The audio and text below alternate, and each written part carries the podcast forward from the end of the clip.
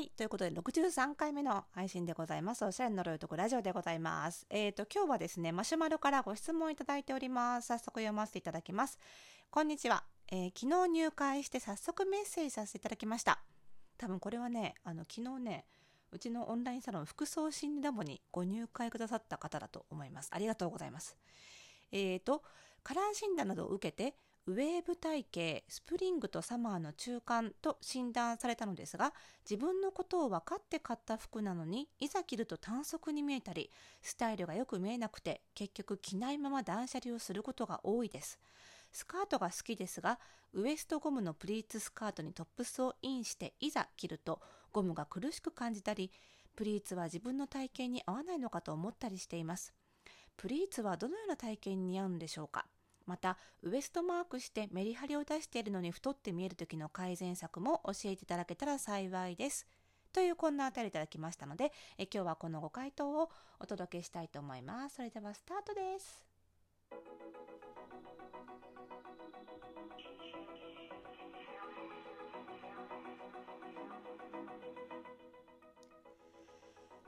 はい、ということで始まりました。えー何回目か忘れました。さっき言ったのに忘れた60何回目かの配信でございます。おしゃれの呪いとくラジオでございます、えーこの番組ではあなたに巻きつくファッションへの思い込み、イコールおしゃれの呪いをバッサバサと解いていきます。えー服装心理学をベースにおしゃれをもっと楽しみ、自分を変えるコツをお届けしています。お相手はパーソナルスタイリストで日本服装心理学協会代表理事の久野理沙でございます。今日もよろしくお願いします。ということで、昨日ね、あのーそう、入会してくださった方がいたんですよ。オンラインサロン服装心理ラボでね。で、入会してくださったら、あのー会員限定のチャットがあるので、そちらにご質問いただいても、あの、詳しく回答できるんですけど、まあ、こうやってね、マシュマロ投げていただけると、まあ、あの、オンラインサロンの会員の方以外にもね、あの、お伝えできる、ね、あの、このラジオでお届けできるので、まあ、それもありがたいなということで、まあ、あのーこのマシュマロ投げてくださった方は、より詳しいアドバイス受けたかったら、ぜひ、えラボの限定チャット内でということで、えっ、と、今日はですね、まあ、あのーその、まだ私が顔を見たことがない方に向けて、まあ、汎用性の高いっていうのかな？診断を受けた私が診断をしてなくてもできる範囲での、えーこのこういった悩み同じような悩みを抱えた人全部に使えるようなちょっとアドバイスをねお届けしていきたいと思うんですけどえっとね、まず悩みを整理していくと、えっとね、一つね、ちょっとね、お断りしとかなきゃいけないのが、ウェーブっって書いてあったんですけど、ウェーブ体系。これ多分ね、骨格診断のタイプ目だと思うんですよ。でね、うち、あの、骨格診断で体型診断っていうのを活用しているので、ちょっとね、ウェーブ体系っていうことからは、あの、何も言えないです。で、特に、あの、この、方が持ってるお悩みに対してもしかしたら骨格診断っていうその解決策が合わなかったのかなっていう部分もあるのでちょっとその辺もねお話ししていくんですが実はね自分の悩みによってねあの受ける診断がその合わないことがあるのでそこもちょっとね注意していただきたいなっていうふうには思うんですけどえっ、とであの体型のねお悩みが主に多いっていうことでカラー診断もあの特にあの体型悩みを直接的に解決する診断方法ではないのでつまりここにウェーブ体型とカラーはスプリングとサマーと書いてあるんですがこれではお悩みの解決ができないこの情報からはお悩みの解決のヒントは得られないということで単純にねお悩みだけをちょっと整理して回答していきたいんですけどまずご自身から見ると短足に見えてしまうっていうことにお悩みってことですよね。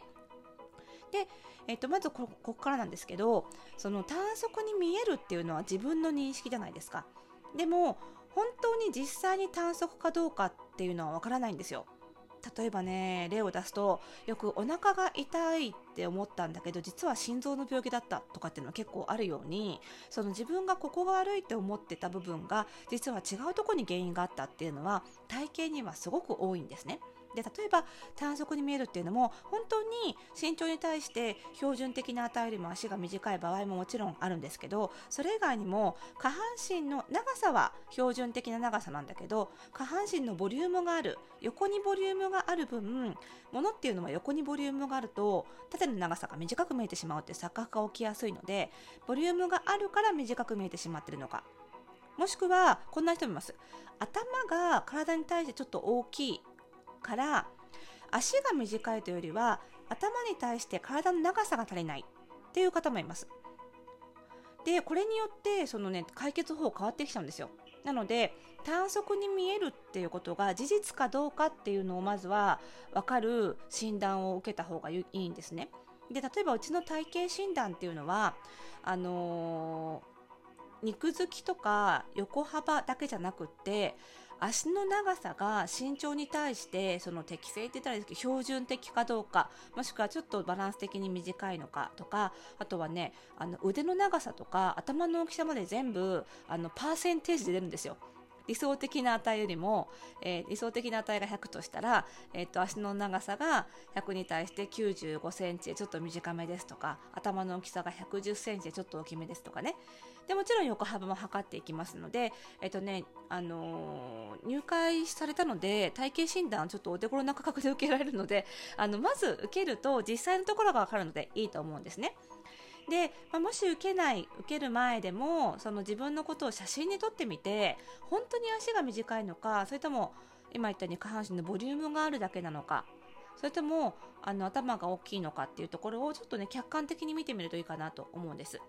で、えっと、足だけが本当に短いんだったらまずはウエスト位置ですね。ウエストの位置をちょっと高めに設定する。例えばちょっと短めのトップスを着たりとかハイウエストのパンツを履いたりっていうことがまずはあの一番あの分かりやすい解決法よく挙げられる代表的な解決策なんですが下半身のボリュームが今度あった場合にはそのボリュームをふんわり隠すような A ラインの、えー、ボトムスを履くっていうことが解決策のメインになってウエスト位置は実はそんなに関係なくなったりします。で頭が大きいってことになると今度は実は下半身を全くいじらずに肩幅を広く見せるとかみたいなことが解決策になったりするんですね。なので意外と下半身ばっかり気にしたけど上半身のボリュームをいじると足が長く見えたりすることもあるので今言ったことをちょっと診断受けないのであれば1個ずつちょっと試してみてあの写真に撮ってね一番よく見えるものっていうのを探していただくのがいいかなと。まあ、だからね診断受けないとねこういうふうにいろんな解決策これかなこれかなって仮説を立てていろんな解決策をややってみればたどり着けることもあるんだけどやっぱりちょっとね遠回りになっちゃうのでよければね是非体型診断受けてみてください。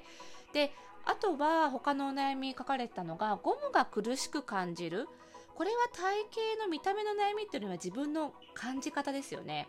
でこれはねあの見た目の診断だけではわからないので服装心理診断とかを受けていただくとその自分がその触り心地にあのなていうのかな厳しいタイプかどうかみたいなこともわかるんですよね。であの人が大丈夫な苦し苦しさというかフィット感でもやっぱり同じフィット感でも耐えられない方っていうのがいるのであのそういう方はやっぱりみんなが着てるからといってキュッと締まるウエストゴムのものを履かないそのみんなはみんなの感じ方があるしこの質問者さんはあなたなりの感じ方があるのでその自分が苦しいと思ったらみんなが履いてるからって言って無理して履かなくていいんだよっていうことはやっぱり言いたいですよね。でうんともしかしたらゴムのねスカートを履いてるのがウエストをキュッと締めてそのウエストマークしてメリハリを出してるのに太って見えるって書いてあるからその細く見せるために頑張ってウエストゴムでキュッとウエストを絞ってってっていう意味で履いてるのかもしれないんですけどでもウエストマークしてその細く見える人っていうのはウエストにくびれがあるタイプの人なんですよ。でウエストにくびれがあるタイプの人って実は日本人の体型からするとちょっと少なめなんですよね。でウエストにくびれがない場合はウエストマークをしても細くは見えません。なんです。でもしくはお尻がちょっと大きかったりなんかするとウエストを細く見せることで逆にお尻の大きさが目立ってしまってぽっちゃり見えてしまったりするんですね。なのでやっぱりウエストマークすればメリハリを出せば全員細く見えるということでは実はないんですよ。これもやっぱり、ね、向き不向きあるのでそのやっぱり雑誌なんか見るとね着痩せイコールウエストをベルトで絞ってとかキュッとねウエストマークして細く見せましょうなんて書いてあるんですけどこれね全員に通じる方法ではないのでなのでウエストマークして太って見えてしまうのであれば多分それは体型に向かない方法なので逆にウエストをふんわりカバーするような